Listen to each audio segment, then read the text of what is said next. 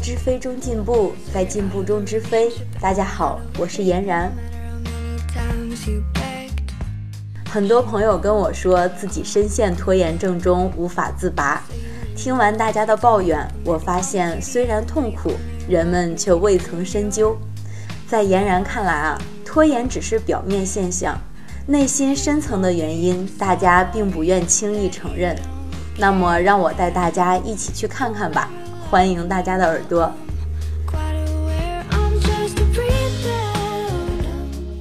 你是拖延还是懒？作者俨然。我知道要完全分清这两个概念是不容易的，无论从成因、表现哪个方面去分析，他们都有太多相似之处。但我个人认为，他们有着本质上的差别。举个简单的例子，前段时间有位学妹跟我说，想一起聊一聊。她是某专业的研究生，因为自己有严重的拖延症，希望得到帮助。落座后，她便直入正题：“我有很严重的拖延症，任何事情不到最后关头，我肯定不去做。但是到了最后的期限，做起来又特别着急，心里不情愿。”每次跟自己说下次绝对不能再这样，我却一直都没有改变。有时候到了最后的期限也没完成工作，只能破罐子破摔。那你举个最近发生的例子？我说，导师让交一篇作业，其实很早之前就布置下来了，因为要查很多资料，所以给了几周的时间。我是到了最后期限前的两天才开始行动的。那个下午，我一边着急的流眼泪，一边骂自己，一边写着作业。他沉浸在对自己的心疼与褒奖中。我打断他：“既然是要查很多的资料，老师都认为需要几周的时间，两天的时间，你是怎么保证作业质量的？”姑娘不语。他又列举了很多方面的事情，有约会迟到的，有社团工作的，甚至有网购退货超过期限的。当他一件又一件的说完、发泄完后，我问姑娘：“那么，什么叫做拖延症呢？”师姐，你不是心理咨询师吗？你不知道拖延心理学吗？这是个很新潮的研究领域，豆瓣上还有我们都是拖延症的小组呢。哦，是吗？可是你依然没有回答什么是拖延症。嗯，拖延症就是今天的事情今天不做完，尽一切可能的往后推，自己从中也感觉到很痛苦。你符合这个定义吗？我问。符合啊，我是标准的拖延症。嗯，我们来看看网购退货这件事吧。从你想要退货到东西真的寄出，大概需要几天的时间？嗯，十天吧。商家规定是七天，规定几天没关系。寄出这件东西需要多久？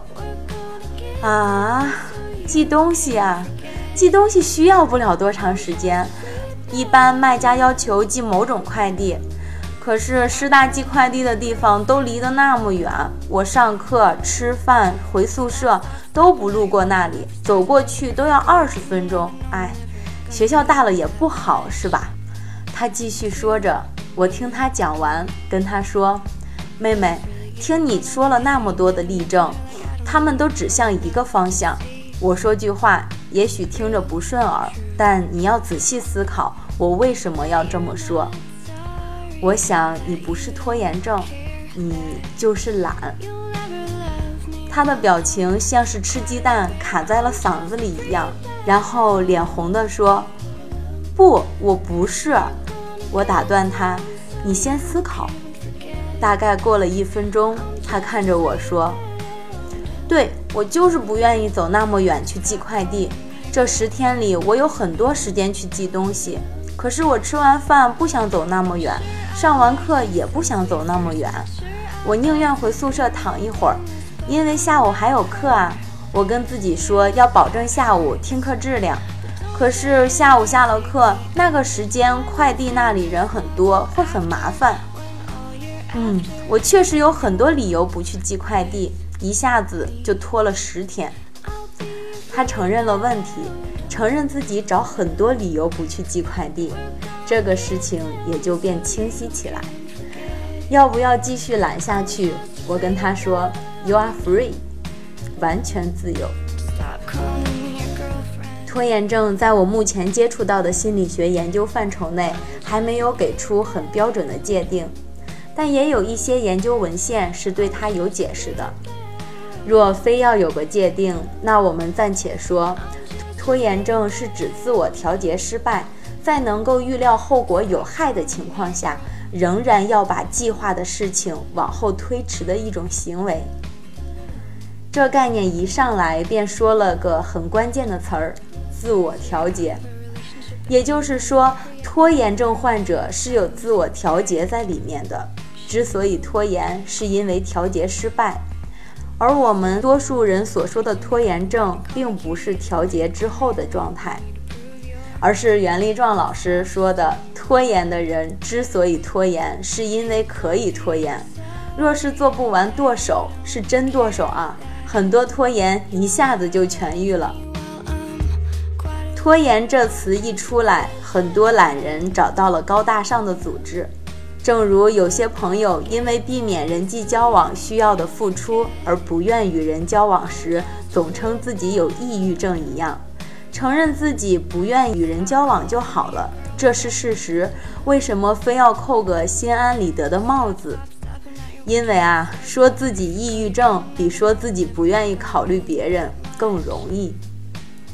回过头来看拖延症，生活中很多人在做事情时比较懒、比较慢，总会加上句“我是拖延症，很严重哦”，仿佛我都说我自己是拖延症了，你们就甭说我了。又或者我都有拖延症了，慢一点、晚一点也是正常的，不然我怎么算是拖延症呢？好吧。真正的承认自己内心的非不容易啊，然而一旦承认，问题也便解决。袁老师管它叫 naming，也就是指明。袁老师说，指明是解决问题的有效手段。驱魔人说出魔鬼名字的时候，魔鬼就失败了；接陌生电话时被对方叫出名字来的时候，警惕就放松了。